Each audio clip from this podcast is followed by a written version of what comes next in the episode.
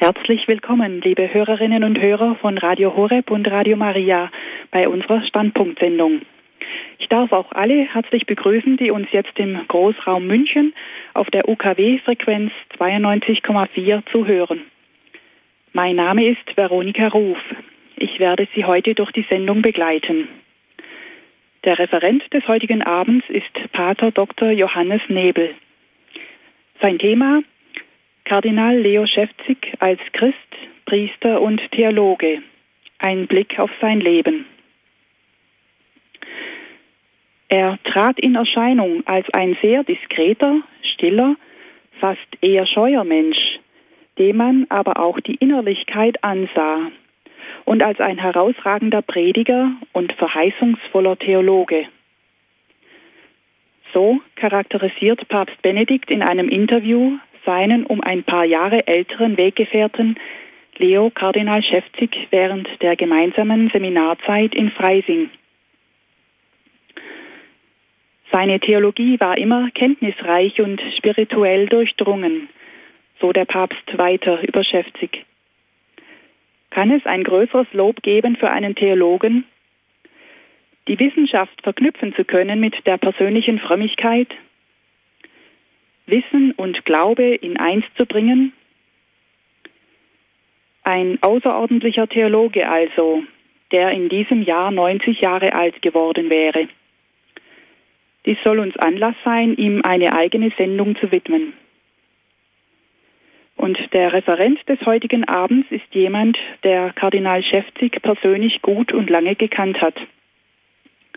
Er ist mit seinen Schriften vertraut und hat auch das eingangs erwähnte Interview mit Papst Benedikt geführt. Es ist Pater Dr. Johannes Nebel. Ich darf Sie herzlich begrüßen. Guten Abend, Pater Gut, Johannes. Guten Abend. Ja, bevor wir gleich Ihren Vortrag über Leo Kardinal Schäfzig hören, möchte ich Sie kurz vorstellen. Sie sind 1967 in Bad Homburg, also nördlich von Frankfurt, geboren. Nach dem regulären Theologiestudium haben sie am Päpstlichen Liturgischen Institut Sant'Anselmo in Rom, das ist die Benediktiner Hochschule dort, zu einem liturgischen Thema promoviert. Und sie waren dort auch einige Jahre als Dozent selbst tätig. Sie sind Priester und gehören der geistlichen Familie das Werk an. Sie wohnen derzeit im Stammkloster im Kloster Talbach in Bregenz. Und von dort aus sind sie uns auch zugeschaltet. Wenn wir uns heute Abend mit Leo Kardinal Schäfzig beschäftigen, dann liegt Ihnen das besonders nahe, denn Sie sind damit betraut, seinen geistigen Nachlass, und das sind über 1500 Veröffentlichungen, und seine Privatbibliothek zu verwalten. Sie sind Hauptbeauftragter des Leo Schäfzig Zentrums das sich im Kloster Talbach befindet. Pater Johannes, die erste Frage stellt sich sogleich, die Verbindung zwischen ihr, ihrer geistlichen Familie, das Werk und Leo Kardinal Schäfzig war ja sehr eng. Er wollte auch auf dem Friedhof des Klosters Talbach begraben werden. Wie kam es denn zu dieser engen Freundschaft? Ja, es ist so, dass Kardinal Schäfzig, damals Professor in München, in, in der zweiten Hälfte der 70er Jahre die geistliche Familie das Werk dort bei einem Vortrag kennengelernt hat. Und so sind dann die Kontakte irgendwie äh, entstanden, ausgebaut worden. Und er fand in der geistlichen Familie das Werk gewissermaßen eine geistige Heimat, die auch äh, seinen Überzeugungen, auch vom Kirchesein, äh, entsprochen hat. Und so hat er sich dann äh, in den ersten Jahren der 80er Jahre der geistlichen Familie das Werk auch angeschlossen. Er hat uns häufiger auch Vorträge gehalten, kam immer wieder mal auf Logis auch na, ins Kloster Talbach und war mit den einzelnen Mitgliedern doch in sehr herzlicher Weise auch vertraut. In diesem Rahmen habe auch ich selbst ihn für die letzten 13 Jahre seines Lebens kennenlernen dürfen. Mhm. Ja, sehr schön. Wenn Sie, liebe Hörerinnen und Hörer, Fragen haben oder gar Erinnerungen mit Leo Kardinal Schäfzig selbst verbinden, können Sie sich nach dem Vortrag von Pater Dr. Johannes Nebel bei uns äh, einklinken. Sie können anrufen und mit uns ins Gespräch kommen. Die Nummer gebe ich Ihnen dann später bekannt. Bitte, Pater Johannes, wir hören jetzt Ihren Vortrag. Viele Gläubige können sich an ihn noch erinnern, den großen Gelehrten der Theologie mit seiner gestochen klaren Aussprache, der gerade in den letzten viereinhalb Jahren seines langen Lebens als Kardinal an vielen Orten Vorträge hielt und bei vielen Messfeiern predigte. In diesem Jahr, am 21. Februar, übrigens dem gleichen Kalendertag, an dem auch der große englische Kardinal John Henry Newman Geburtstag hatte, wäre Kardinal Schäfzig 90 Jahre alt geworden. Am 8. Dezember 2005 war er zu seinem göttlichen Erlöser heimgekehrt. Das war am Hochfest der unbefleckten Empfängnis und zugleich am 40. Jahrestag des Endes des Zweiten Vatikanischen Konzils. Damals hatten viele, darunter nicht wenige Priester und auch Bischöfe, die unwillkürliche Empfindung, dass Schäfzigs Tod eine schmerzliche Lücke in die Kirche unserer Zeit gerissen hatte. In diesem Radiovortrag möchte ich Sie, verehrte Hörerinnen und Hörer, einladen, diesem großen und bescheidenen Theologen der Kirche etwas auf die Spur zu gehen. Da wir noch das Jahr des Priesters begehen, wollen wir unser Augenmerk vor allem darauf richten, wie Kardinal Schäfzig das Priestertum gelebt hat, ja, wie er zu einem überzeugten Christen heranreifte, auf das Priestertum zuging und dann seine priesterliche Hingabe verwirklicht hat. Dies wird uns am Rande auch dazu führen, in knappen Umrissen zu beleuchten, was er uns über das Priestertum theologisch lehrt. Leo Schäfzig wurde, am, wurde 1920 an der Ostgrenze des damaligen Deutschen Reiches in sehr bescheidenen Familienverhältnissen geboren. Die Stadt Beuthen die in seiner Jugendzeit 100.000 Einwohner zählte, war infolge des Ersten Weltkrieges künstlich abgetrennt worden von dem nahegelegenen Katowice und dem ganzen Osten Oberschlesiens, ein Riss, der ganze Teile von Familien auf einmal Polen einverleibt hatte. Der Vater, Alfred Schäfzig, war ein Postbusfahrer, die Mutter Hausfrau. Leo Schäfzig hatte noch einen vier Jahre jüngeren Bruder, Reinhold mit Namen, der dann aber im Zweiten Weltkrieg sein Leben lassen musste. Die Familie Schäfzig war ganz beheimatet in der damaligen oberschlesischen Frömmigkeit und Kirchlichkeit. Mit großer Achtung schaute man auf zum Pfarrer, der eine spürbare geistige Autorität ausübte und man nahm auch gemäß schlesischer Sitte immer wieder an Wallfahrten teil. So wuchs das junge Kind in ein selbstverständliches katholisches Milieu hinein. Dann wurde der Vater versetzt, so dass die Familie für einige Jahre Beuten verlassen musste und in die oberschlesische Kleinstadt Pietschen umzog. Dieses Städtchen war mehrheitlich protestantisch. In Pietschen begann Leo Schäfzig seine Schulzeit. Schon bald zeigte sich in ihm eine besondere religiöse Empfänglichkeit. Er liebte den Religionsunterricht und nahm dabei das Gottesbild des Alten und Neuen Testaments sehr wach in sich auf. Immer wieder musste er an der mächtigen evangelischen Stadtkirche vorbei. Das Wissen darum, dass dies keine Kirche ist, in der in die er und seine Familie sonntags zum Gottesdienst gingen, dass sich hier Christen mit einer anderen Glaubenshaltung zum Gebet einfanden, hat den kleinen Knaben tief berührt. Ein Leben lang sollte ihm diese Erfahrung im Gedächtnis bleiben, die er damals, wie er später schrieb, als störend, als nicht sein sollend empfand.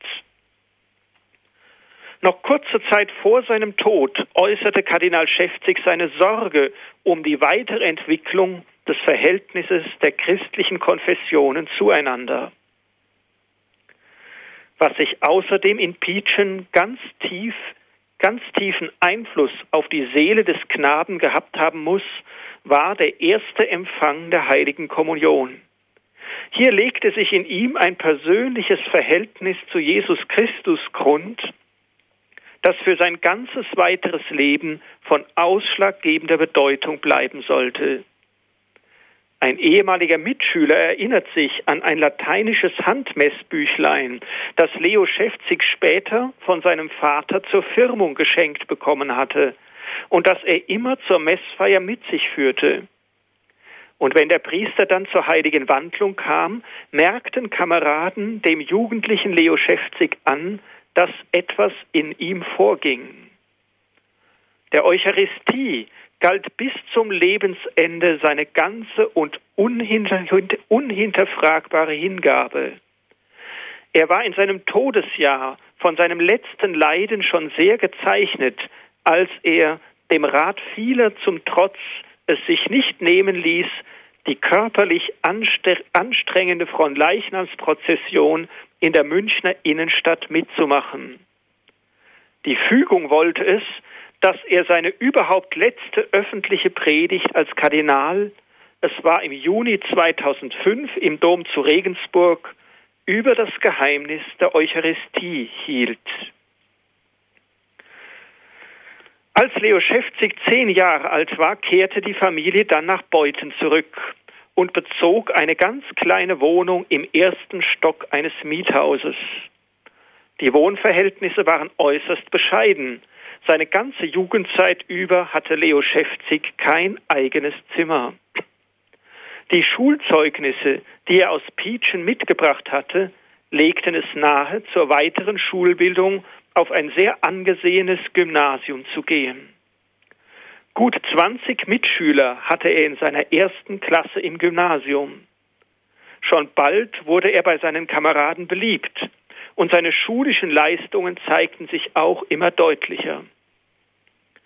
Es dauerte nicht lange, da wurde Leo Schäfzig Klassenbester, eine Position, die er bis zum Ende seiner Schullaufbahn unangefochten beibehielt. Der Klassenbeste hatte aber damals besondere Verantwortung zu tragen.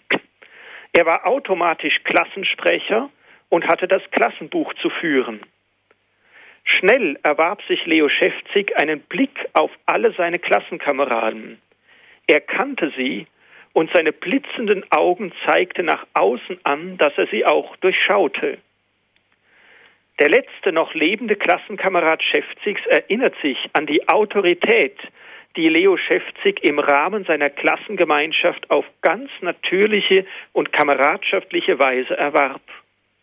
Wenn er etwas sagte oder anmahnte, so wurde es respektiert. Er musste auch gewisse kleine Geldbeträge von den Mitschülern einheben, und als diese nicht zeitgerecht, zeitgerecht abgeliefert wurden, streckte er das Fehlende von seinem eigenen Taschengeld vor.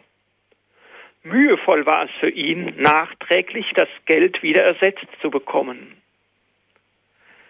Seine Stellung innerhalb der Klassengemeinschaft kam ihm auch beim Fußballspielen zugute.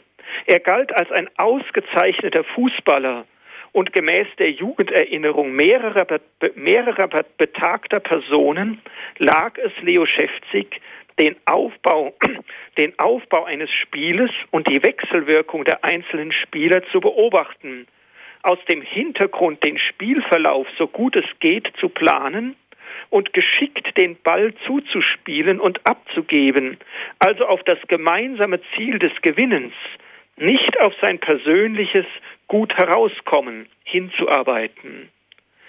Dies ließ ihn zu einem sehr begehrten Mitspieler werden.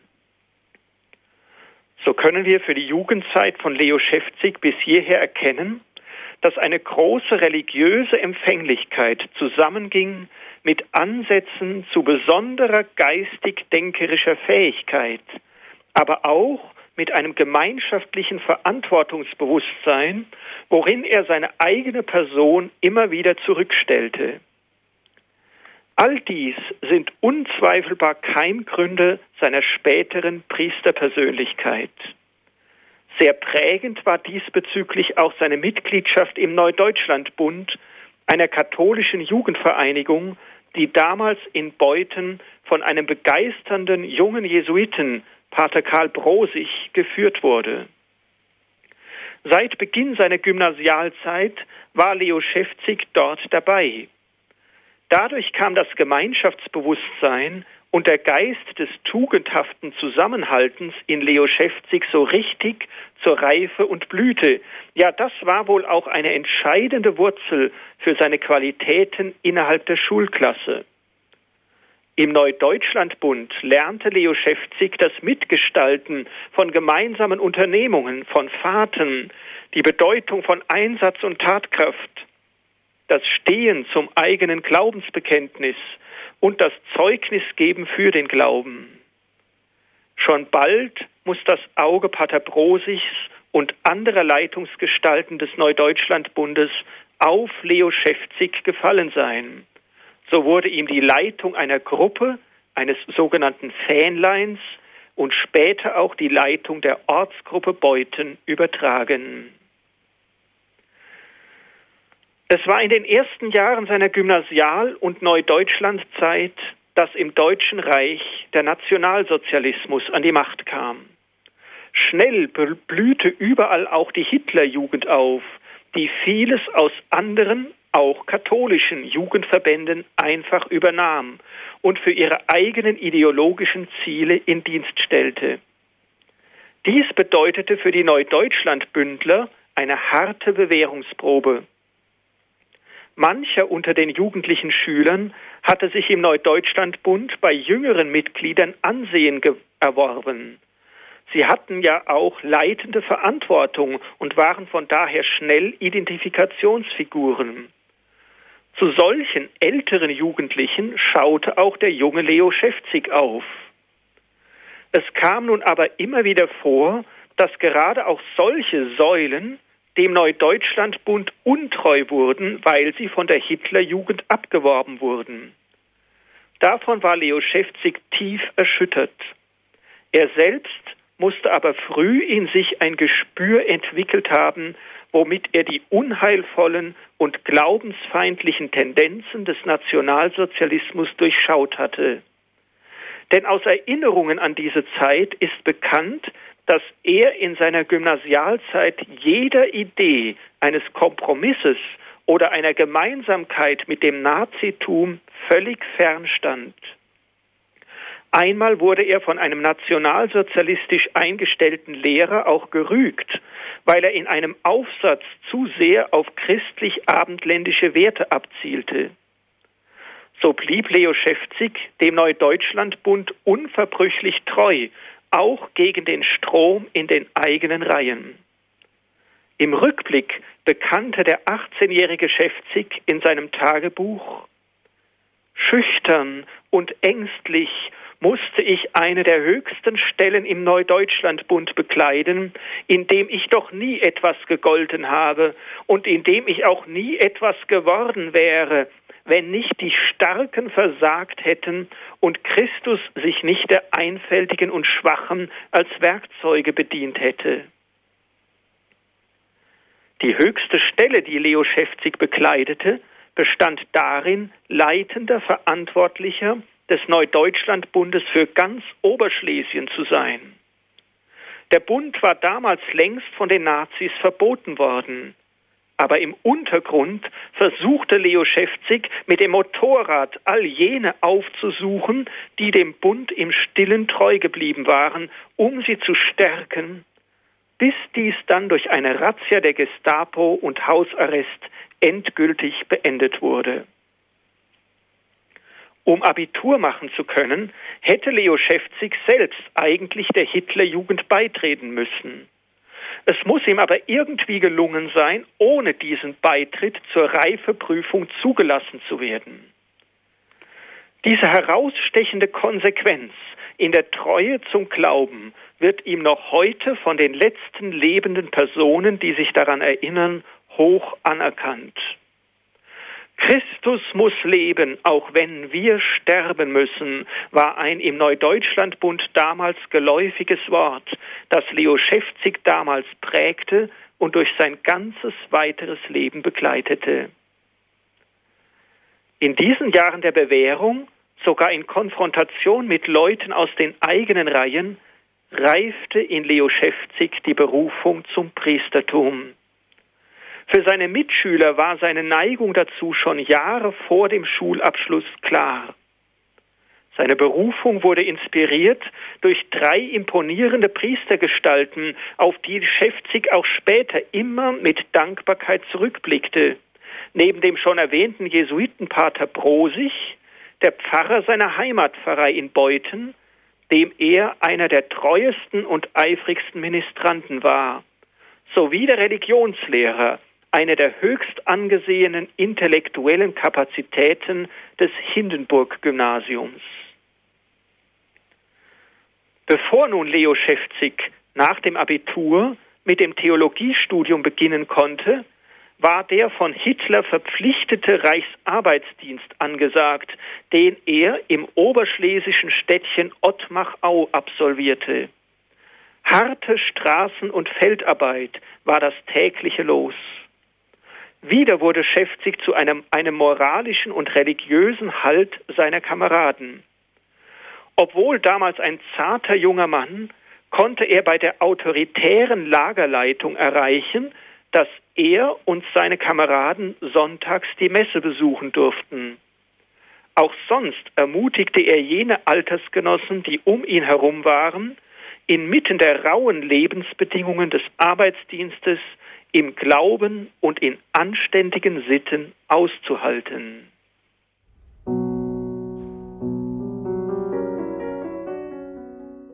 Sie haben eingeschaltet bei Radio Horeb und Radio Maria bei der Standpunktsendung.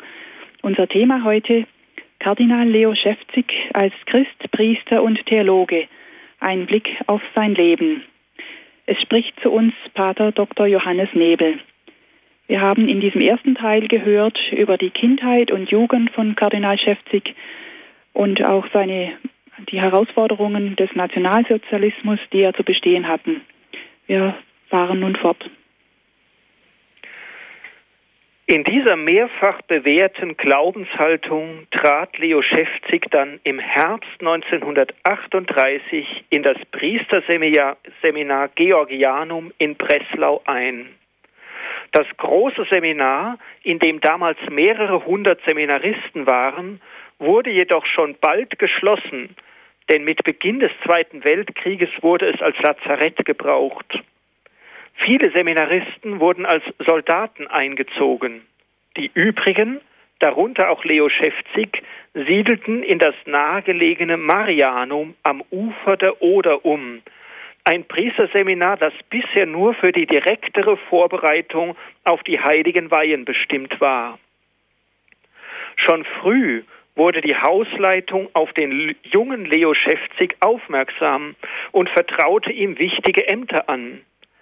Zunächst sollte er, selbst noch ziemlich am Anfang seiner Laufbahn, den nach ihm neu eintretenden Benehmensunterricht erteilen, was ihm offenbar mit viel Ernst und Überzeugungskraft gelungen ist.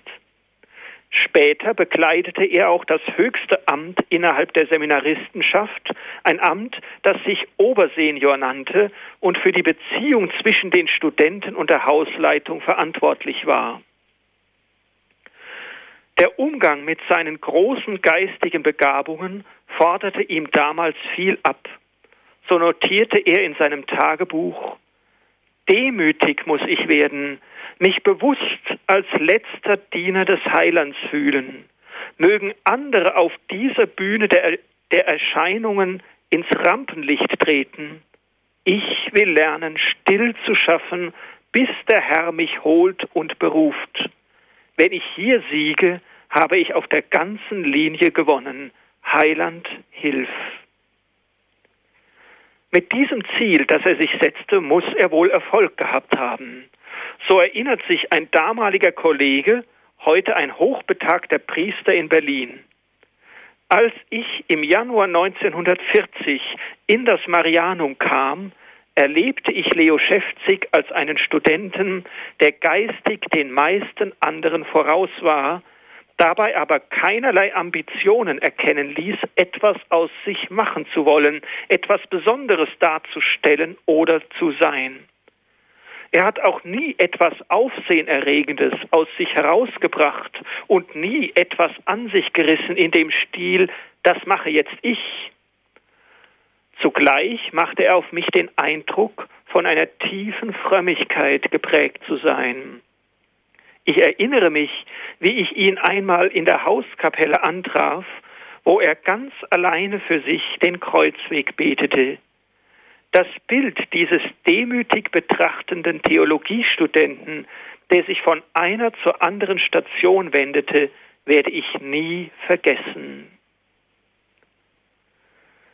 Im Jahr 1941 musste auch Leo Schäfzig das Studium wegen Kriegseinsatzes unterbrechen.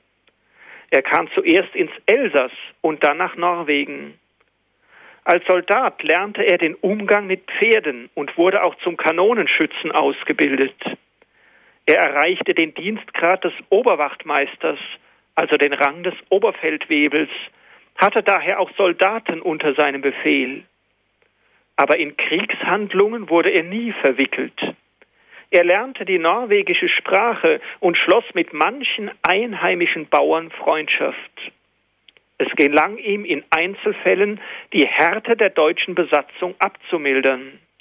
Auch in dieser Situation trug er so gut er konnte Mitverantwortung für den Glauben seiner Kameraden. Manche, die er von seiner Jugend und Studienzeit her kannte, waren nun auch irgendwo in Europa als Soldaten eingesetzt und schütteten in Feldpostbriefen Leo Schäfzig ihr Herz aus. Sie zehrten von seinen vom Glauben getragenen Antworten. Auch bei den Militärgeistlichen erwarb sich Leo Schäfzig Ansehen wegen der Reinheit und Lauterkeit seiner Lebensführung. Er selbst aber durchlitt in Norwegen schwere Einsamkeit. Wie er selbst die Erfahrung des Krieges geistig verarbeitete, können wir andeutungsweise aus folgendem Abschnitt eines Briefes aus jener Zeit entnehmen. Er schreibt, es fühlt heute jedermann, dass das Leben im Aufprall, im Aufprall der Gewalten eine untergeordnete Größe geworden ist. Bei vielen schafft das die Haltung eines neuen, kalten Materialismus, bei den Besten aber den tieferen Charakter des Menschen, der um seine minutenhafte Existenz weiß und die Ewigkeit anderswo sucht als im Rausch und Taumel von Freuden und Begierden. Das ist unser Weg, auf dem nicht nur immer Schönheit blüht, aber immer Ernst, Würde und innere Sicherheit. Mitten im Krieg erfuhr Leo Schäfzig, dass sein Bruder Reinhold gefallen war. Sein Tod traf ihn schwer. In einem Brief an seine Eltern schrieb er am 18. September 1943 Meine liebe Mutti, lieber Papa, der liebe Gott hat uns geschlagen. Unser Reinhold ist also auch von uns genommen worden, hinweggefegt in einem einzigen Augenblick, so jung und schon vollendet. Ich möchte mich dem abgründigen Schmerz hingeben und den Tränen ihren Lauf lassen. Es ist etwas Gewaltiges um diesen Schmerz. Wir müssen zutiefst davon durchdrungen sein, dass dieses Leben nicht das letzte und wichtigste ist. Das Leben der Seligen ist genauso wirklich und das Eigentliche. Wir müssen nur tief glauben. Ich verliere meinen einzigen Bruder, an dem ich gehangen habe, wie sonst an keinem zweiten Menschen. Aber vor Gott gilt kein noch so feiner Egoismus. Ich bin trotz allem überzeugt, dass er für uns nicht verloren ist. Er wird mir immer zur Seite sein, und so mit uns leben. Soweit dieser Brief. Nach einem halben Jahr britischer und dann amerikanischer Kriegsgefangenschaft konnte Leo Schäfzig nicht mehr nach Oberschlesien zurückkehren. Seine Heimat war mittlerweile von den Russen erobert worden. Auch seine Eltern wurden nach einigen Monaten russischer Zwangsarbeit nach Deutschland ausgewiesen. In der Kriegsgefangenschaft hörte Leo Schäfzig, dass in Freising bei München eine theologische Hochschule eröffnet worden sei. Nach seiner Entlassung fuhr er zusammen mit einem Kameraden dorthin. Es war schwer für ihn, völlig mittellos und in zerlumpten Kleidern in Bayern Fuß zu fassen. Eine Ordensfrau in Freising war in dieser Zeit ein guter Engel in seinem Leben und kümmerte sich um vieles. So setzte Leo Schäfzig in Freising sein Studium fort und wurde dort am 29. Juni 1947 von Kardinal Michael Faulhaber zum Priester geweiht. Während der Exerzitien vor der Priesterweihe schrieb er folgenden eindrucksvollen Text in sein Tagebuch, der von seiner tiefgläubigen und hingebungsvollen, hingebungsvollen Motivation zeugt. Er schreibt, in jeder Sekunde meines weiteren Lebens muss das Erlebnis der Weihe nachvibrieren. Es darf keine leeren Augenblicke mehr geben. Das Mahlzeichen des dreifaltigen Gottes, das mir morgen aufgebrannt wird, muss immer weiter brennen. Mag all mein Sehnen zunichte werden, mag ich als letzter Hilfskaplan in einem Hinterwald mein Dasein auch beschließen, es ist groß angelegt und in jedem Augenblick vollendet, wenn ich opferwillig bleibe.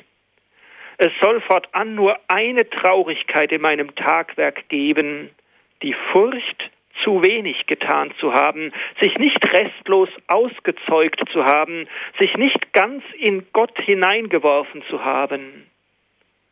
Gott weiß um mich und meinen Auftrag. Von nun an will ich ihm keinen einzigen Wunsch mehr abschlagen, in echter Unterscheidung der Geister auf seine zarten Einsprechungen lauschen und sie in die Tat umsetzen, keinen Augenblick an seiner Führung mehr zweifeln. Er trug mich stets noch über den Abgrund. Jetzt leiht er mir erst recht seinen gewaltigen Arm. In diesem Vertrauen soll täglich alle Menschen, Menschenfurcht, alle Verzagtheit und zivile wie priesterliche Feigheit weichen.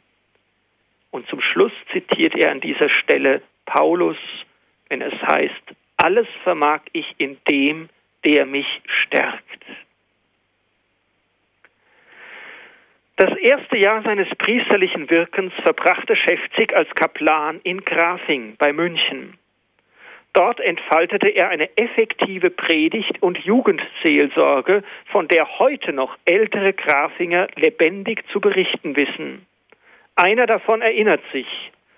Kaplan Schäfzig nutzte die Bubenstunden nur am Rande zur religiösen Unterweisung. Im Zentrum stand für ihn vielmehr, in unseren damaligen Bedürfnissen und Interessen auf uns einzugehen und somit ein Band der Gemeinschaft und Vertrautheit zwischen uns Buben und ihm als dem Geistlichen zu knüpfen. Dies ist ihm hervorragend gelungen. Seine Vorgehensweise mit Englisch beibringen, Fußball und Lieder singen, er konnte Gitarre spielen, war für damalige Begriffe neuartig und sensationell. Auf diese Weise aber wurde Kaplan Schäfzig für uns nur noch anziehender, um ihn nämlich dann bei den Gottesdiensten als Prediger zu hören. Man musste im Geist aber sehr wach sein, um inhaltlich mitzukommen. Doch zugleich ist es ihm gelungen, als Prediger die Menschen anzusprechen, ja mitzureißen, auch uns Jugendliche. Sein Predigtstil bestand darin, dass er nie laut aus sich herausgegangen ist. Aber man hat gespürt, dass das, was er sagte, ganz tief ins Innere ging. Sein Leben lang hielt Schäfzig zu Grafing herzliche Kontakte, obwohl er dort nur ein Jahr im Einsatz war. Schon während seines, seiner letzten Ausbildungszeit in Freising hatte sich gezeigt, dass eine große Fähigkeit des Geistes und des Denkens in ihm steckte. Obwohl er als Seelsorger seinen Mann zu stehen wusste, wurden deshalb von höherer Seiten die Weichen für ein theologisches Weiterstudium gestellt. Es gab auch in seiner schlesischen Heimatdiözese Breslau noch manche leitende Verantwortungsträger, die um den begabten und frommen jungen Priester wussten. Man wollte Schäfzig daher dafür gewinnen, in Königstein bei Frankfurt am Main die Priesterausbildung in einem neu entstandenen Priesterseminar mitzutragen. Dieses Priesterseminar war für die vielen Seminaristen bestimmt, die aus den deutschen Ostgebieten stammten und ihre Heimat verloren hatten. Daher übersiedelte Schäfzig 1948 nach Königstein, wo er für einige Jahre Subregens war. Dieses Amt meisterte er mit Gewissenhaftigkeit, großer Zurückhaltung und innerer Autorität. Ein Zeitzeuge aus der damaligen Zeit erinnert sich. Oft habe ich Leo Schäfzig als Zelebranten erlebt. Erst wenn ich jetzt darüber nachdenke, komme ich rückblickend zu der Erkenntnis, dass der junge Priester in Königstein in liturgischer Funktion auf mich einen ähnlichen Eindruck machte wie Papst Pius XII., dem ich mehrfach persönlich begegnen konnte. Für beide, Pius XII. wie Schäfzig, gilt, dass sie vergeistigt und konzentriert bei der Sache waren. Wenn Schäfzig am Altar stand, konnte man intuitiv spüren, dass er in ein Zwiegespräch mit Gott eingetreten ist. Während dieser Zeit als Subregens hieß es für Schäfzig zu studieren und zu forschen. 1950 wurde er mit einer Arbeit im Fach Kirchengeschichte zum Doktor der Theologie. Die Doktorprüfungen, die er damals in München absolvieren musste, stellten überaus hohe Anforderungen. Mit großem Fleiß, aber auch mit Zittern und Bangen ging Schäfzig auf diesen Prüfungen entgegen.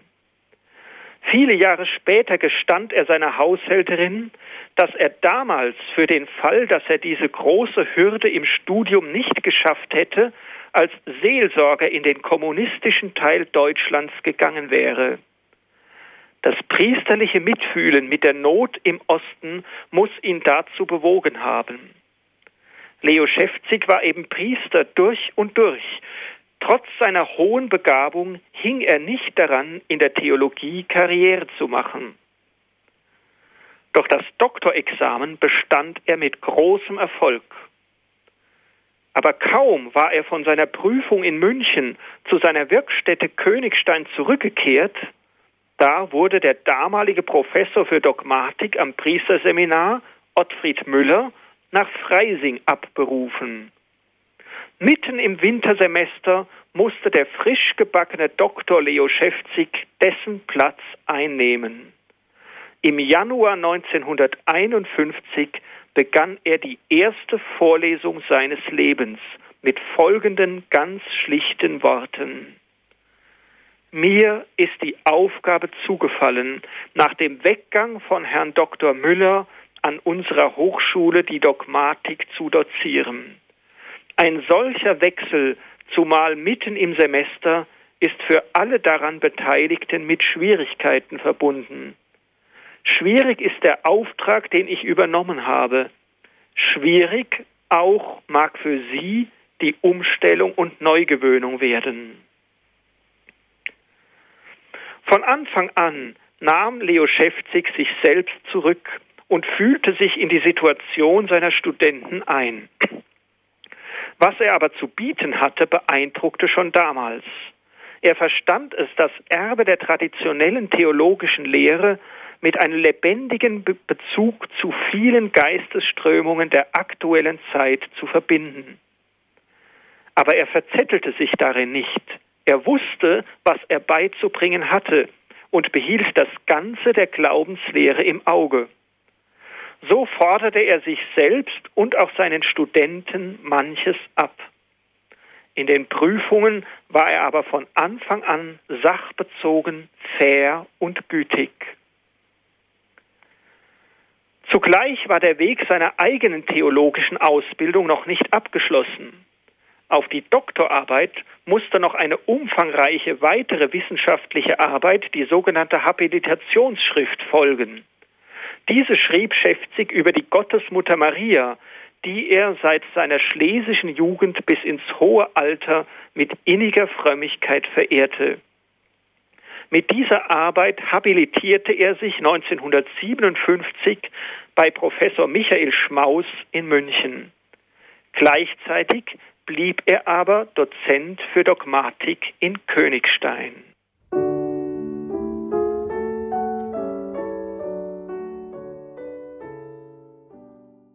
Sie hören die Standpunktsendung bei Radio Horeb und Radio Maria.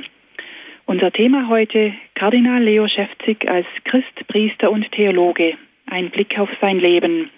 Es referiert Pater Dr. Johannes Nebel.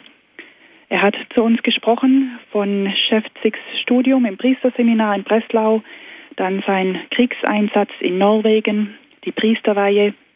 Er war dann tätig als Seelsorger in Grafing und dann als Lehrer in Königstein. Jetzt hören wir bei den letzten Teil seines Lebensbildes. Das Jahr 1959 sollte dann Schäfzigs Abschied vom Seminar der Heimatvertriebenen in Königstein bedeuten. Er erhielt einen Ruf auf den Lehrstuhl für Dogmatik in Tübingen. Das war nun ein ganz anderes Umfeld. Tübingen, die traditionsreiche Hochburg des schwäbischen Protestantismus, blickte auch auf katholischer Seite auf eine Theologie eigener Prägung zurück.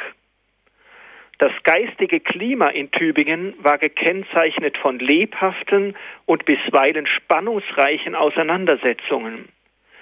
Dazu kam, dass der bekannte Schweizer Theologe Hans Küng, der schon damals zu manchen extravaganten Äußerungen neigte, zu einem von Schäfzigs Kollegen wurde.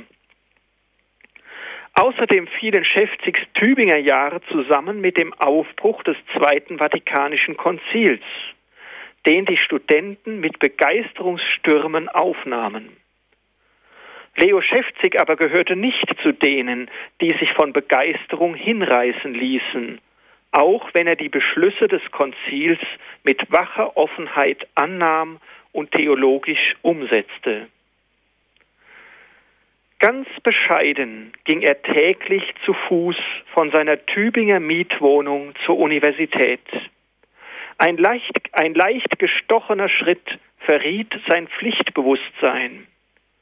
Er blickte auf die Dogmatik so, wie sie trotz aller Umbrüche unbeirrt zu lehren war, in aller Reichhaltigkeit, Schlichtheit und Lauterkeit. Seine Studenten fühlten sich von ihm ernst genommen, Sie schätzten auch seine Freundlichkeit, auch wenn sie über die Genauigkeit der Lehre ihres Professors manchmal stöhnten. Der spätere Kardinal Walter Kasper vollendete unter der Leitung Schäfzigs seine Doktorarbeit, schrieb unter seiner Betreuung auch seine Habilitationsschrift und war als erster wissenschaftlicher Assistent der Tübinger Katholischen Fakultät auch erster Assistent Schäfzigs. 1965 erhielt Leo Schäfzig dann den Ruf nach München und wurde Nachfolger seines Lehrers Professor Michael Schmaus, der zu den bedeutendsten Dogmatikern Deutschlands zählte. Daher bekleidete Leo Schäfzig fortan einen hoch angesehenen Lehrstuhl. 20 Jahre lehrte er dort bis zu seiner Emeritierung im Jahre 1985. Diese zwei Jahrzehnte in München waren geprägt von unermüdlichem Fleiß in Forschung und Lehre. Insgesamt schrieb Schäfzig etwa 1500 Veröffentlichungen. Diese Jahre waren geprägt auch von unbeirrbarer Treue gegenüber der Lehre der Kirche und von der Sorge um die Reinheit des Glaubens in der bewegten Nachkonzilszeit. Nach seinem Tod erinnerte sich einer seiner ehemaligen Studenten an die Zeit der frühen 70er Jahre.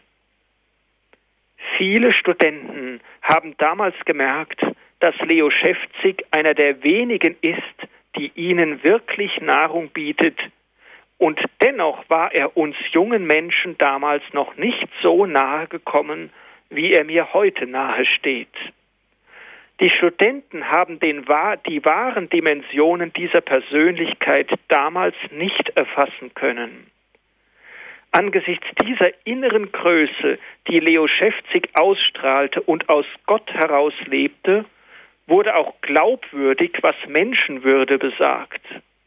Er war ein besonderer Mensch, der ganz bei sich und ganz bei seinem Gott war. Als Professor in München hatte Leo Schäfzig manche Einsamkeit und Heimsuchung zu bestehen. Manches setzte ihm arg zu. Doch Professor Schäfzig klagte nie, auch nicht bei Menschen vertrauten Umgangs. Manchmal bekannte er still, ich trage das. Jeden Tag feierte er in einem nahegelegenen großen Altenheim die Messe. Seine Haushälterin bezeugt seine eiserne Treue zum Stundengebet und zur Verehrung des Herzens Jesu. Das Bewusstsein um seine priesterliche Sendung war also ungebrochen, und so gewann er große innere Autorität in Deutschland und darüber hinaus bei vielen Menschen, die Orientierung im katholischen Glauben suchten. Im Frühjahr 1985 trat Professor Schäfzig in den Ruhestand. Bis zu seinem Tod lebte er in München, doch sein wissenschaftlicher Fleiß ging ununterbrochen weiter. Seine Haushälterin wunderte sich, dass er überhaupt nicht aufhörte zu arbeiten. Professor Schäfzig gab ihr zur Antwort, es geht um die Wahrheit. Wissenschaft war für ihn kein Selbstzweck und schon gar nicht ging es ihm um sein persönliches Ansehen als Gelehrter. Es ging ihm um die Wahrheit des Glaubens.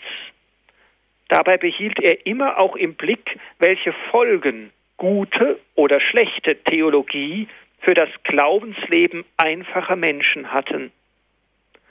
Als Theologe wollte er Seelsorger in der Stille seines Arbeitszimmers sein, an seinem kleinen, schäbigen Schreibtisch, der aus den Nachkriegsjahren stammte, an dem er unzählige Stunden saß, studierte, geistig litt, nachdachte und seine Gedanken immer mit der Hand zu Papier brachte.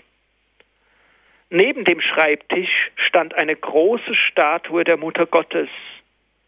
Über Jahrzehnte blieb er jenen Idealen unverbrüchlich treu, die er vor seiner Priesterweihe niedergeschrieben hatte.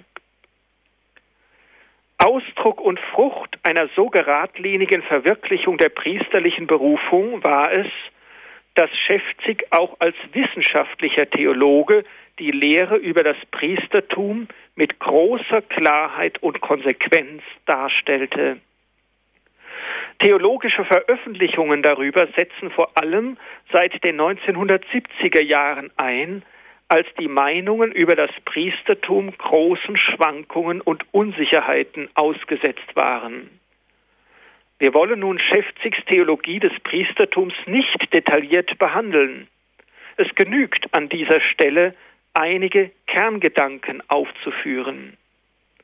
Für Schäfzig hat die ganze Kirche priesterlichen Charakter, weil sie der Leib Christi ist und weil Christus hoher Priester des neuen Bundes ist. Deshalb muss das Priestertum auch allen Gliedern der Kirche auf je ihre Weise zukommen. So legt Schäfzig aus dem Neuen Testament dar, wie alle Gläubigen dazu berufen sind, ihr Leben zum Heil der Welt als geistige Opfer Gott darzubringen, also sich für den Glauben einzusetzen, das Leben vom Glauben her zu gestalten, bis hin zur extremen Möglichkeit des christlichen Martyriums. Aus diesem allgemeinen Priestertum aller Gläubigen erhebt sich aber als besondere Berufung und Sendung das Weihepriestertum. Dieses leitet sich von der Stellung der Apostel in den frühchristlichen Gemeinden her und unterscheidet sich von allen anderen Gemeindecharismen dadurch, dass es durch Handauflegung übertragen wird. Das Apostelamt ist auch höheren urchristlichen Charismen wie denen des Propheten und des Lehrers eindeutig übergeordnet. Der Grund dafür liegt in der Weihegnade. Durch sie stellt der geweihte Amtsträger nämlich Christus in der Kirche dar und vergegenwärtigt ihn. Deshalb ist das Priestertum für Schäfzig ein echtes Glaubensgeheimnis und nicht nur eine praktisch sinnvolle innerkirchliche Einrichtung. Der Priester hat seine Autorität nicht deshalb, weil er bestimmte persönliche Fähigkeiten hat, sondern weil die Priesterweihe ihn zum Repräsentanten Jesu Christi macht. Seine höchste Verwirklichung findet das Priestertum in der Stellvertretung, also im Eintreten für andere vor Gott.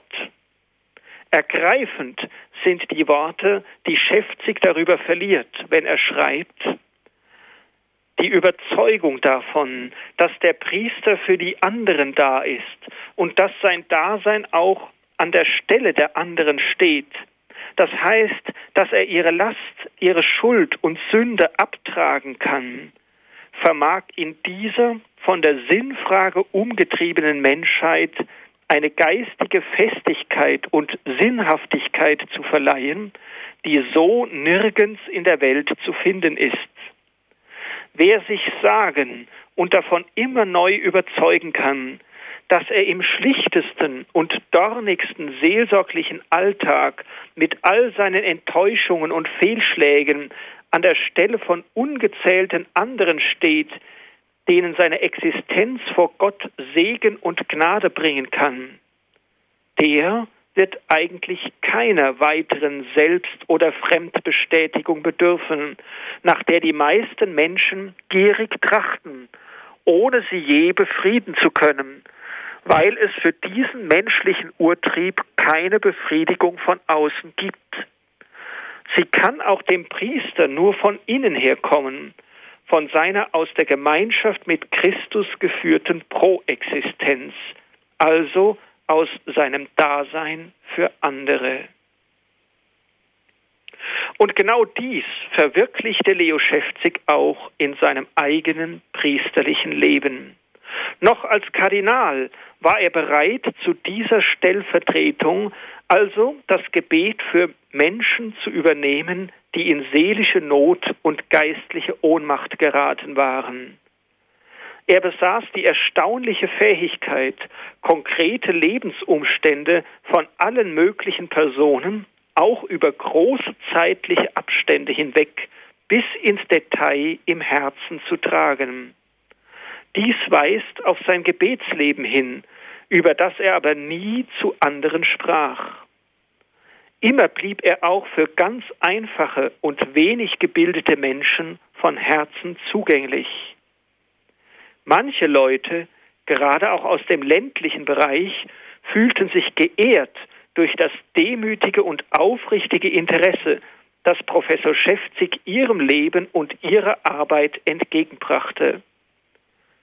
Allen begegnete er mit herzlicher Offenheit und Feinheit. Er hatte einen besonderen Blick auf das Höchste und Schönste in den Menschen, mit denen er zu tun hatte.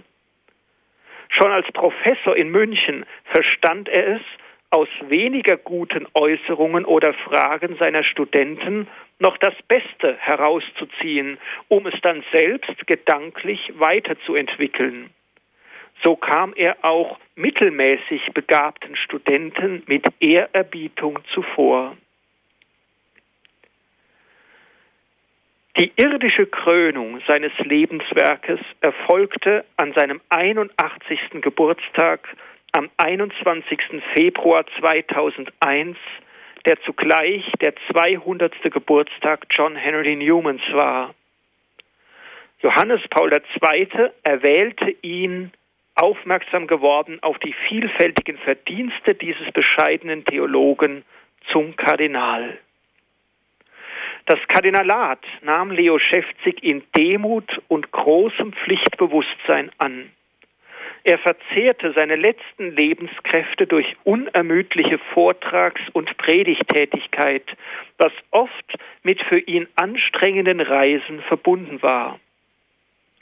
Nach einem erfüllten Priester- und Theologenleben, nach schwerer und geduldig ertragener Krankheit und nach einem gewissenhaften Vorbereiten auf den Tod starb Leo Kardinal Schäfzig am 8. Dezember 2005. Sein friedvolles und gottverbundenes Sterben berührte alle, die um ihn herum waren. Etwa 800 Beileidsschreiben aus aller Welt legten Zeugnis ab von einem großen Priester, Theologen und Glaubenszeugen. Papst Benedikt XVI. schrieb im Beileidstelegramm zu seinem Tod, sein reiches priesterliches und wissenschaftliches Leben und Wirken widmete er mit unermüdlichem Eifer der theologischen Durchdringung und Verkündigung der göttlichen Wahrheit. In seiner Glaubenstreue sowie in seiner menschlichen Güte und Bescheidenheit bleibt er seinen Schülern und vielen Gläubigen ein leuchtendes Vorbild. Und das Vorbild und die geistige Nähe Kardinal Schäfzigs wirken weiter. Wir dürfen darauf vertrauen, dass uns Kardinal Schäfzig vom Himmel her nahe bleibt, wie er auch zu Lebzeiten ein offenes Herz für alle Menschen hatte, die mit ihren Fragen und Anliegen auf ihn zukamen. Sein Grab wie auch sein Nachlass, aus dem ein Leo Schäfzig-Zentrum am Entstehen ist, befinden sich im Kloster Talbach in Bregenz. Immer wieder kommen Menschen, um das Grab von Kardinal Schäfzig zu besuchen. Der emeritierte Erzbischof von Bamberg, Dr. Karl Braun, schrieb zwei Jahre nach Schäfzigs Tod Nach seinem Heimgang bleibt meine Verbindung zu ihm lebendig. Sein Bild steht auf meinem Schreibtisch. Wenn ich mich geistig, geistlich beschäftige, bin ich im Gespräch mit ihm und bitte ihn um Hilfe. Es gibt manche Verstorbene, mit denen sich für mich schnell eine lebendige Verbindung einstellt. Bei anderen spüre ich noch das Verbleiben einer gewissen Distanz. Was aber Kardinal Schäfzig betrifft, gibt es nichts Hemmendes oder Hinderliches, was dazwischen treten würde. Dieses geistig übernatürliche Geschehen stimmt mich im Blick auf die vollendete Gemeinschaft der Heiligen dankbar und froh. Für alle persönlichen Erinnerungen an Kardinal Schäfzig, egal ob es sich um größere oder kleinere Eindrücke oder Begebenheiten handelt, ist die Nachlassverwaltung hier in Bregenz dankbar. So können diese Ausführungen über Schäfzigs Leben reifen und zu einer umfassenderen biografischen Erfassung dieser Persönlichkeit werden. Erinnerungen können eingesendet werden beim Leo Schäfzig Zentrum Kloster Talbach, Talbachgasse 10, 6900 Bregenz, Österreich.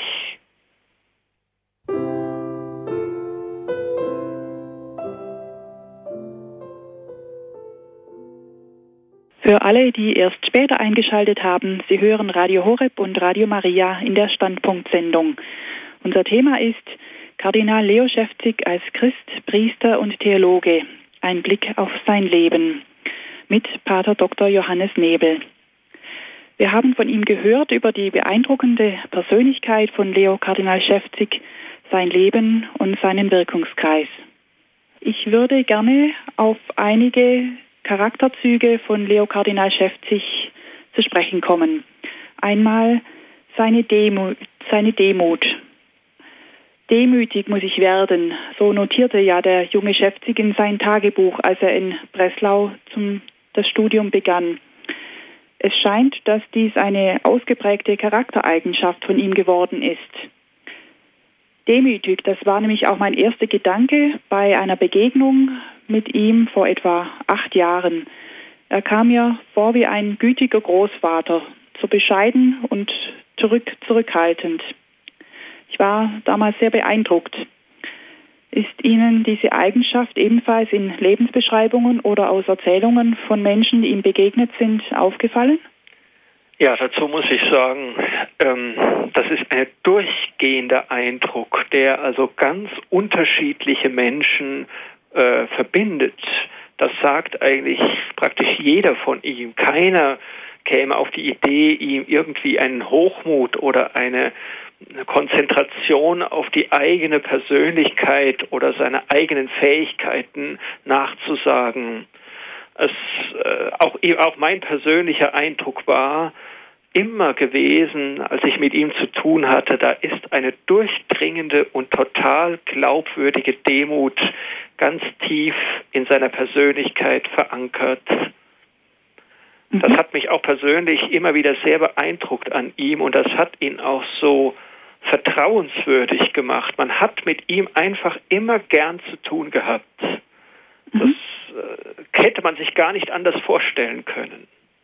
Ja, danke. Wir haben auch die ersten Hörer schon in der Leitung. Ich darf als erste Hörerin begrüßen Frau Fechler aus Ankum. Guten Abend. Ja, guten Abend. guten Abend, Herr Pater Johannes. Guten Abend, Frau Dr. Veronika oder eben. Ja, Entschuldigung. Ja, so, ja. Ja, so. Ja. Ähm, ganz herzlichen Dank für Ihren Vortrag. Man denkt fast, Sie könnten schon der Vizepostulator sein von Kardinal Szewczyk. Äh, Sie haben das so mit äh, wirklich mit so viel Wissen und äh, ja auch Einfühlung gemacht. Und ich selbst bin ihm auch begegnet und ich muss sagen, ich war fasziniert. Es war, er war hier in Rulle, das war in den Jahren zwischen 2001 und 2005 und von München nach Rulle ist ja auch schon eine weite Strecke für ihn gewesen. Und ich habe dann seiner Predigt da so fasziniert zugehört. Ähm, leider habe ich sie nicht mitgeschrieben. Ich habe da irgendwo eine Kassette, glaube ich, noch. Und diese geschliffene Sprache, ich weiß, ist nicht der richtige Ausdruck, aber schon, schon diese, diese Sprache von ihm, diese, äh, wie es, wie er alles ausführte, die Gedankenführung und diese Geistigkeit, diese, ja, Spiritualität wird oft gesagt. Also das war wirklich, ich habe gekniet, aber ich habe keinen Sitzplatz mehr gefunden und ich, das hat mir nichts ausgemacht. Es war eine sehr lange ähm, Predigt, hat sich da wirklich, äh, das war wirklich faszinierend und das vergesse ich auch nicht. Und ich habe ihn danach noch gesprochen, weil ich ihm einen, der da kannte, auch noch mal im Gebet empfohlen. Aber er hätte eigentlich schnell dann, weil er doch sicher auch müde war von der Fahrt von München nach Rulle, das ist schon eine Strecke bei Osnabrück. Und ähm, aber er war da so, äh, man merkte sofort, dass er zuhören konnte und auch wirklich wieder seine Bescheidenheit, seine Einfachheit und Bescheidenheit und doch seine seine Größe, seine geistige Größe. Also das ist schon, es ist schon, ich habe dann auch das Glück gehabt, dass mir eine Schwester von vom Werk da unten, da habe ich mir erbeten, das Totenbildchen. Mhm. Äh, und das, was da hinten drauf steht, das passt eigentlich auch, was er selber gesagt hat, das passt eigentlich auch zu ihm. Für den begnadeten Menschen ist die Weisheit als Gabe des Heiligen Geistes das Göttliche in ihm selbst. Hm. Es ist die Anteilnahme am göttlichen Erkennen in ruhiger Gewissheit, ein inneres Berührtsein und Erfülltsein vom göttlichen Licht, das alle Schlacken des Endlichen zerteilt und die Seele mit der geistigen Macht des Göttlichen erfüllt und so weiter. Es ist wirklich, es passt so auf ihn, auch das, was da noch folgt, es ist zu lang für Sie wahrscheinlich. Aber jedenfalls, er hängt bei den Priestern, die ich verehre, wie Pater Kintenich oder den Speckpater, den Pater Behrenfried von Straten. Er ist an meiner Wand hängt er. Und Schön. ja, ich glaube schon, dass man einen, dass er ein heiligmäßiger Priester war. Ja, schön. Dankeschön, Frau Fechler, für Ihren Beitrag. Danke. Alles Gute nach Ankommen. Als nächste Hörerin darf ich begrüßen Schwester Radigunde bei, aus Konstanz. In der Nähe von Konstanz rufen Sie an. Ja. Guten Abend. Guten Abend. Ich hätte so gerne gewusst, ich habe zu spät eingeschaltet, wo er geboren ist. Der Kardinal Schäfzig ist in Oberschlesien geboren, in der Stadt Beuthen. Oh, ganz herzlichen Dank. Ja, Danke. gerne. Ja. ja. Danke. Dankeschön. Ihnen Danke. alles Gute. Danke, Ihnen auch. Ja. Ja, Pater Johannes, eine zweite Eigenschaft, die äh, ihn auszeichnet, das war seine Klarheit und seine Standhaftigkeit. Papst Benedikt XVI. sagt über ihn, Leo Schäfzig hat aus tiefen spirituellen Quellen geschöpft und daraus die Kraft zu der Festigkeit bekommen, die ihm eigen war und die das Bewundernswerte an ihm gewesen ist. Sein Mut zur Standhaftigkeit war verwurzelt in einem tiefen Glauben und seiner tiefen inneren Verbindung mit dem Herrn sowie in seiner Liebe zur Kirche. Soweit Papst Benedikt. Kardinal Schäfzig war also dann alles andere als ein Fähnchen im Wind. Wie äußerte sich denn diese Standhaftigkeit im Umgang mit den Mitmenschen? Ja, das ist, äh, sagen wir mal, sie äußerte sich in der Schäfzig eigenen Feinheit, möchte ich sagen. Er hat nie auf die Pauke gehaut. Er ist niemals einfach dreingefahren mit etwas, was manche sogar ganz gern von ihm einmal gewollt hätten. Aber das hat er nie getan. Mhm. Er hat immer direkt gesagt, was Sache ist, aber das blieb ganz auf die Sache bezogen. Und es war freilich so, wenn es, wenn also eine Substanz des Glaubens auf dem Spiel stand, dann konnte er schon sehr eindringlich werden, sogar in manchen Fällen auch energisch. Das hat es sehr wohl gegeben. Also er war in keiner Weise irgendwie so ein, ein gütiger alter Papa, der der also der also nur ganz sanft immer so etwas gesagt hätte, was dann im letzten unverbindlich geblieben wäre, sondern er wusste sehr wohl, wofür er eindringen äh, eintreten musste und da auch Nachdruck drauf zu geben. Der Nachdruck auf das, was er sagt, das wird ihm sogar schon von denen, die sich noch erinnern können, also für die ganz frühe Zeit der Lehrtätigkeit äh, nachgesagt. Ich selber habe das einmal ganz eindrucksvoll erlebt bei der letzten öffentlichen Predigt, die Schäfzig im Dom zu Regensburg gehalten hat. Ich habe die ja kurz erwähnt äh, in meinem äh, Vortrag. Und da, da merkte man das Geheimnis der Eucharistie, er kniete sich sozusagen voll hinein, er gab sich mit seinem ganzen Leib, möchte ich sagen, in dieses Predigen hinein. Er war schon gesundheitlich sehr angeschlagen, es war ja in seinem Todesjahr schon, man hat ihm das auch angemerkt. Mhm. Und er, er ist einfach so, als wollte er mit allen Kräften, die er hat, das, was da wichtig war, einfach noch einmal ähm, vermitteln. Und dann muss man auch sagen, was dazugehört, dass er ja eine sehr hohe Sensibilität vom Charakter her hatte. Er wird auch manchmal fast als eine also ein bisschen zerbrechliche Erscheinung geschildert. Und trotzdem aber bleibt bemerkenswert, gerade deshalb auch bemerkenswert, dass er eigentlich, wenn es darauf ankam, wirklich gegen den Strom gegangen ist in der Meinung. Mhm. Er hat sich niemals von der Sensibilität, die er hatte, hintreiben lassen, sondern er ist darüber im Glauben immer wieder hinausgegangen.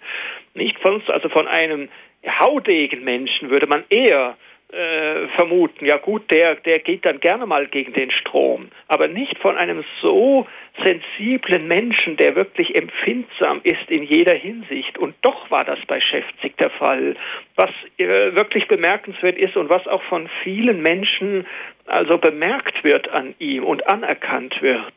Mhm. Ja. Ja, danke schön. Wir haben eine weitere Hörerin in der Leitung, die Frau Thierse aus, nein, Frau Huber aus Altötting ist zunächst dran. Grüß Gott, Frau Huber. Grüß Gott zusammen.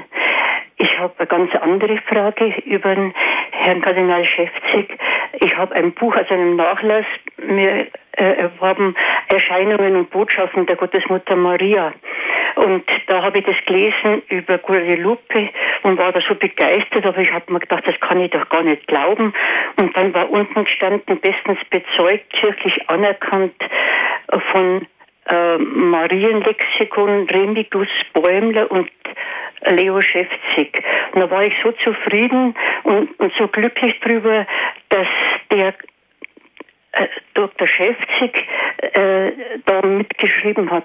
Wissen Sie da Näheres äh, von dem Ort, wie er das, das behandelt hat?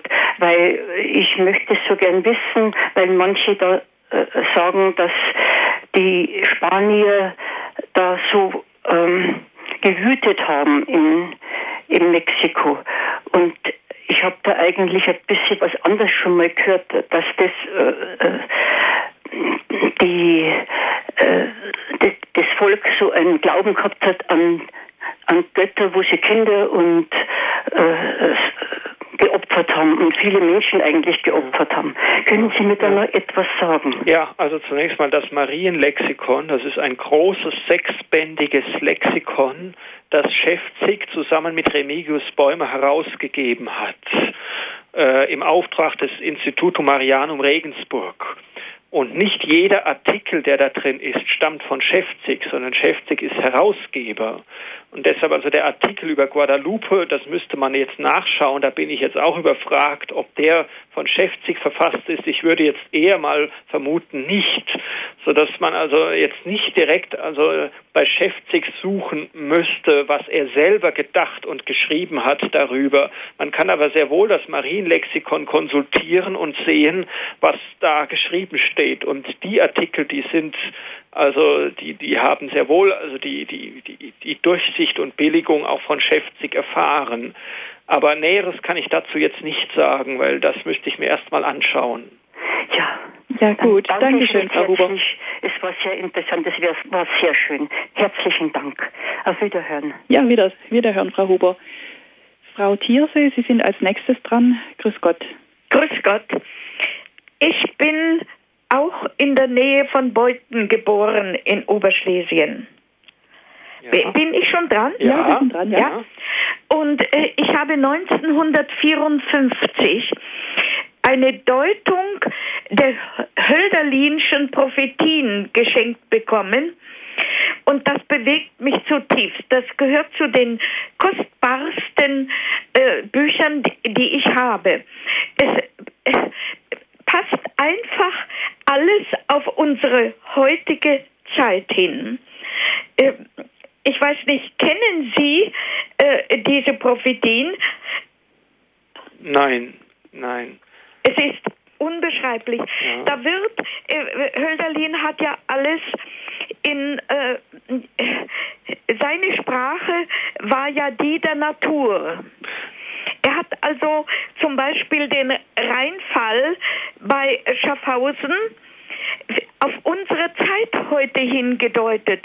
Von der Höhe her eine, ein solcher Sturz in die Tiefe äh, und alles würde, was an den Ufern liegt, mitgerissen in diese dämonische Kraft, bis es später im Rhein dann ins Meer, also in das Meer der Erlösung und der Liebe mündet. Dann hat er geschildert, wie ein Baum unendlich schön nach außen hin, alles gesund und gut, aber unter der Erde, unterirdisch, fängt bereits, ich weiß jetzt nicht mehr den Namen, dem er diesem Erdenwurm gab, der an den Wurzeln fraß und den schönen Baum zum Welken brachte. Also da, da eint sie etwas mit dem Kardinal Schäfzig. In seiner Jugendzeit und seiner Studienzeit hatte auch Schäfzig eine große Liebe für Hölderlin. Dem müsste man natürlich noch nachgehen. Da kann ich jetzt auch nichts weiter Näheres dazu sagen. Aber ich freue mich, dass Sie da eine, eine große Freude, ein Interesse an Hölderlin haben. Das war bei Schäfzig zeitweise in seinem Leben auch so. Ja, danke schön, Frau Thierse. Alles Gute nach Gröbenzell. Die nächste Hörerin ist Frau Becker aus dem Raum Trier. Guten Abend, Frau Becker. Ja, guten Abend. Ich wollte auch nur ganz kurz sagen, dass ich äh, ihn oft erlebt habe bei Kirche in Not, bei diesen großen Kongressen und dass ich immer sehr begeistert war von ihm.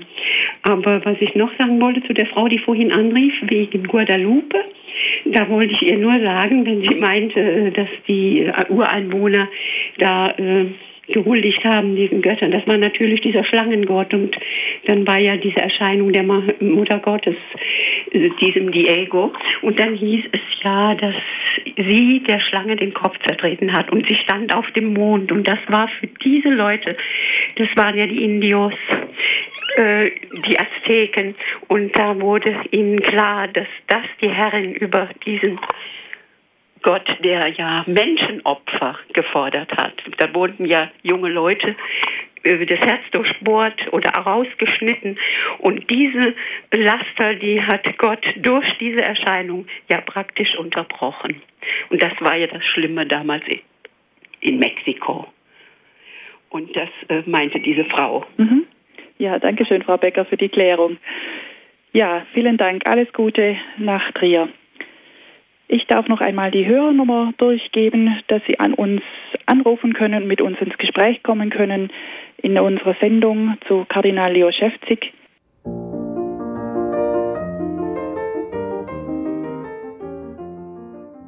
Sie hören Radio Horeb und Radio Maria in der Standpunktsendung. Wir sprechen über Kardinal Leo Schäfzig mit Pater Dr. Johannes Nebel. Als nächste Hörerin ist Frau Hohmann aus Braunfels in der Leitung. Guten Abend, Frau Hohmann. Ja, guten Abend. Äh, ich möchte mich auch ganz herzlich für diesen Vortrag bedanken. Ich habe ihn leider nicht ganz gehört, aber ähm, äh, ich möchte dazu sagen, dass ich vor einigen Jahren einen Vortrag von Kardinal Chestik gehört habe über Radio Horeb. Der hat mich so tief betroffen gemacht und zwar ging es über die Eucharistie.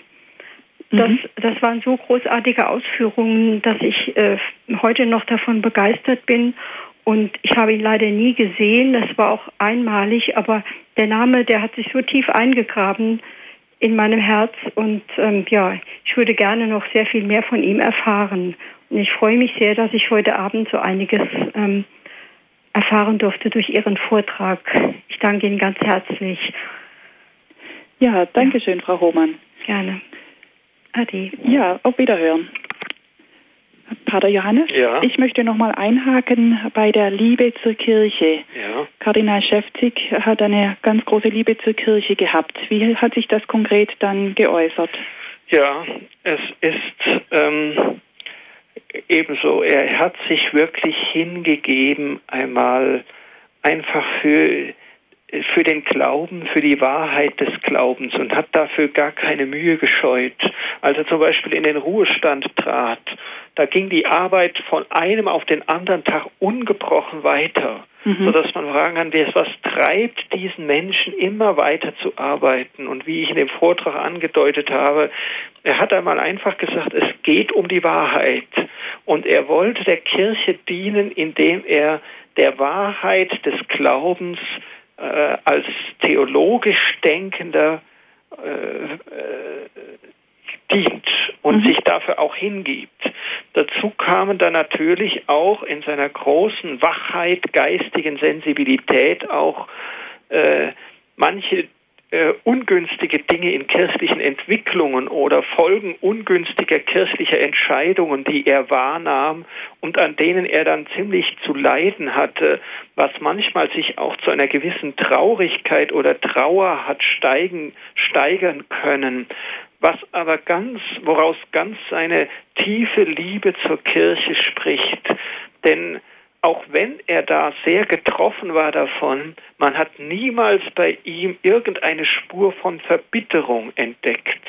Mhm. Das ist etwas ganz äh, Bemerkenswertes. Er konnte manchmal äußerst ergriffen und also wirklich auch erschüttert über gewisse Dinge sprechen, aber er wurde nie über irgendetwas verbittert.